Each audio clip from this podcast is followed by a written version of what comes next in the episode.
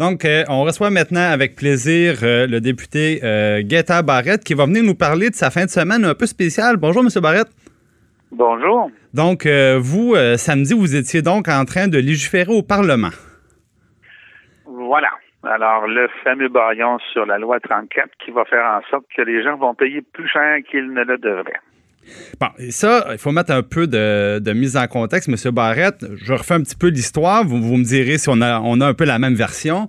Donc, euh, quand les, euh, la CAQ était dans l'opposition, il y avait la députée Soucy, surtout, qui euh, réclamait un remboursement des trop perçus. Vous savez, seulement les trop perçus, on parle des montants que Hydro-Québec percevait en trop parce qu'ils se trompaient dans leur budgétisation au niveau, par exemple, du montant des dépenses et de leurs revenus. Donc, souvent, il y avait un petit écart, puis cet écart-là était défavorable aux consommateurs et au fil des années, la CAQ elle-même nous disait qu'il y en avait pour un milliard et demi. Donc, M. Legault est dans l'opposition, se demandait un remboursement. Bon, en campagne électorale, il a un petit peu arrêté d'en parler. Bon, il nous dit que c'était pas dans mon cadre financier. Élection, ils arrivent au gouvernement. Au début, on dit ben non, on va pas rembourser, mais finalement, ils disent ah, ben finalement, on va rembourser, puis ça donne le projet de loi 34. Maintenant, M. Barrette, la question est la suivante. Quel est le lien entre les trop perçus et le projet de loi 34? Ben, le projet de loi 34 est censé être le projet de loi qui euh, rembourse les citoyens. Alors, ça fera pas ça. Ça, c'est la première chose. S'il avait voulu rembourser, il vous aurait envoyé un chèque. Il l'a pas fait. À la place, il gèle. Ça aurait probablement déjà été gelé parce que, vous savez, les tarifs là d'Hydro-Québec, euh, déterminés par la régie, c'est en fonction des dépenses prévues l'année d'après par Hydro-Québec. Hydro-Québec, dans son plan là, pour les cinq prochaines années, aucun développement. Il n'y a pas de barrage, il n'y a pas d'éolienne, il n'y a rien. Donc, il y a fort à penser que la régie, qui, elle, est un peu comme un protecteur du citoyen, aurait mis ça à zéro, même une baisse de tarifs. Mais maintenant, vous dites qu'il n'y aura, pas de, aura pas de remboursement. Je pense que M. Barrette, il, faut quand même dire que normalement, je crois qu'on chaque consommateur devrait avoir quand même quelques dizaines de dollars là, pour euh, au début de l'année prochaine. Mais sauf que c'est pas vraiment pour des, des trop perçus. C'est ce qu'on appelle le compte d'écart, je pense. Je sais pas si vous pouvez nous expliquer ça. Oui, puis la meilleure là-dedans, c'est que quand vous allez voir les états financiers cumulé d'Hydro-Québec, dans la catégorie compte d'écart, il n'y a pas 500 millions. Il n'y a même pas 150 millions. Elle existe, cette donnée est publique. Il n'y a même pas 150 millions là-dedans.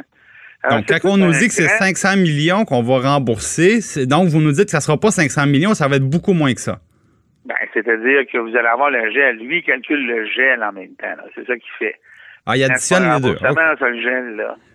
C'est pas un remboursement. Bon, puis là, maintenant, ça va être l'inflation. Mais là, on parle de l'inflation générale qui n'a qui, pas nécessairement directement à voir avec l'évolution des coûts d'Hydro-Québec, comme on, vient d'en parler. Mais là, je voulais savoir, M. Barrett, moi, là, comme bien des gens, là, euh, je peux vous dire que moi, mon samedi, je ne l'ai pas passé à écouter l'Assemblée nationale. Alors, je, voudrais que vous nous expliquiez un peu. Il y a eu des changements de dernière minute d'apporter au projet de loi. Qu'est-ce qu'on est venu changer comme ça, un peu à la dernière, à la dernière seconde? Ben, euh, je vous donne un exemple. Ça, c'est à se rouler par terre. Alors, le, gouvernement a dit, François Legault en premier, il dit, euh, on a fait 100 heures. En réalité, on n'a pas fait 100 heures, là. Euh, sur les 100 heures, il y en a 68 d'études détaillées et il y en a 32 où on a entendu les groupes concernés. Il faut bien les entendre, les citoyens puis les groupes, là. C'est comme si on avait fait ça pour rien dans la bouche de François Legault. Ensuite, dans les 68 heures, regardez bien ça, là, ça c'est la meilleure de toutes. On a passé 12 heures sur, nous, là, on a demandé à ce que la régie, comme d'habitude, vienne établir le tarif L. C'était un article de, de, la loi, de l'article 2. donc ça, c'est les tarifs pour les, les, gros, euh, les grosses entreprises industrielles, les, les, alumineries, des choses comme ça. Alors, on, dit, non, non, non, non, on va, on va, on va conserver le rôle de la régie parce qu'on comprend que la loi 34 enlève le pouvoir de la régie. On a dit non, la régie a fait une bonne job, il n'y a personne qui a démontré qu'elle a fait une mauvaise job. On va garder le rôle de la régie. On a fait ça pendant. La ministre a dit non, non, non et non pendant à peu près sept ans. Fait que là, on a fait quelque chose de mitoyen. On a dit la régie va au moins conseiller. Non, non, non, non et non pendant cinq ans. Au total, 12 heures, il arrive en plein milieu de la soirée avec un amendement surprise. OK, la régie va faire, va déterminer le tarif.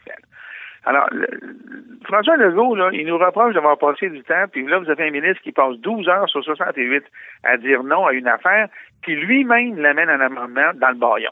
Faut-tu assez rire du monde, rien qu'un peu, là? Euh, Monsieur Barrette, je voulais rapidement vous entendre. Christian Dubé, ben, qui est votre vis-à-vis ministériel là, du côté du Trésor, là, a demandé à ses collègues de déposer des plans stratégiques. Ils ont tous fait ça la semaine passée. Euh, c'est pas une mauvaise chose, parce que dans le fond, ce que M. Dubé dit, c'est je veux avoir pour chaque ministère des objectifs chiffrés donc euh, votre performance, des indicateurs de résultats. Puis il dit, euh, si après ça, vous ne livrez pas la marchandise, il a dit ça sur nos ondes, ben euh, il y en a qui pourraient perdre leur job de ministre. Alors ma question pour vous, très rapidement, M. Barrette, c'est qui le premier qui va perdre sa job? ben, ça va peut-être être le premier ministre. Euh, ah, mais le premier ministre n'a pas déposé, je pense, de plan stratégique, si je ne me trompe pas. Non, hein, c'est ça. c'est toujours, c'est toujours intéressant. Et ce qui est intéressant là-dedans aussi, c'est que c'est pas rétroactif. Hein. On, a des objectifs, on l'a pas fait en arrivant. Ah, mais là, il aurait fallu qu'on dise des ministres libéraux, là, M. Barrette, c'était rétroactif. Regardez, je, vais vous donner, je vais vous dire le problème avec ça. Il y a, deux problèmes. Le premier, c'est que c'est pas lui qui décide de qui est ministre. Là. Il peut pas dire ça comme ça. Non. Mais le problème principal, il est ici. Je vais vous donner un exemple flagrant. Quelle est la seule ministre qui n'a pas déposé ses objectifs? Je sais la pas. La ministre de la Santé. La ah. ministre de la Santé. Alors, on, alors et, on a vu des documents circuler, là, ils sont. Mais pas, ça, ça, va venir au mois de janvier, M. Barrett, ou bien. Euh... C'est pas trop, là. Ça, regardez, ah. c'est comme son plan, là. C'est comme son plan sur les préposés. On l'a pas eu, son plan avec les préposés. Ça, c'est un objectif, ça. On l'a pas. On l'a pas déposé. C'est la dernière question qu'on a déposée, qu'on a posée à la fin du baillon à minuit 10, là. Elle l'a pas déposé. Son plan pour les, euh, elle a déposé d'autres choses, par exemple. Le danger est ici. Je vous explique. Est-ce que les ministres, est-ce que les ministres vont réduire leurs objectifs pour être sûrs de rentrer dedans?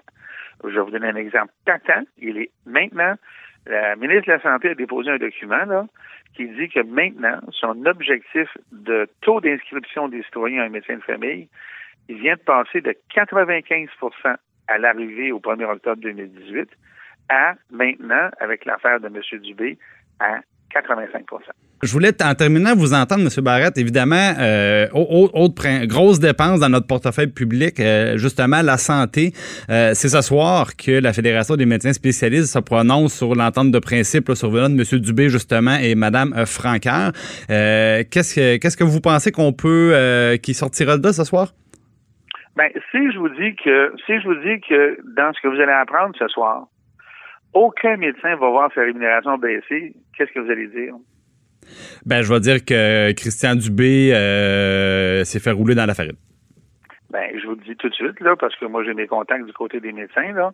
Ce soir, vous allez constater qu'avec les mesures qui sont, que l'entente qui est signée, là, il n'y a pas un médecin l'année prochaine qui va baisser, sa, dont la rémunération va baisser. Mais est-ce que l'enveloppe globale de, rémunération des médecins sera réduite de 500 millions? Bien, l'enveloppe, elle, va être réduite. Parce que ça, c'est ce qu'on paye de toute manière. Moi, comme contribuable, c'est ce que ça me coûte. Là. Euh, euh, oui, mais sauf que le, le, le, le, le premier ministre s'est fait élire sur la base du fait que les médecins gagnaient trop. Alors, à un moment donné, il faut se brancher. Là. Alors, l'enveloppe globale va baisser pour une raison bien simple. C'est parce qu'il y a des sommes qui n'ont pas été utilisées. C'est juste ça. C'est ah. comme si vous étiez un employé euh, avec un salaire, a un bonus à fin d'année, vous n'avez pas votre bonus. Mais ça, une, des façons de le savoir, M. Barrette, c'est regarder un petit peu le, taux d'adhésion qu'il y aura à cette entente-là. Votre prédiction, c'est quoi? 90% 90% Bon, ben, à, 90 ben à 90 j'ai l'impression que le salaire ne baissera pas beaucoup, effectivement. Il ne baissera pas. Mais ça, c'est. C'est ce soir. Euh, c'est ce soir qu'on va, euh, qu'on va pouvoir tirer euh, un trait final là-dessus et savoir si on a une entente ou pas. Un gros merci, M. Barrette, d'avoir été avec nous. Merci. Bonne journée. Bonne journée.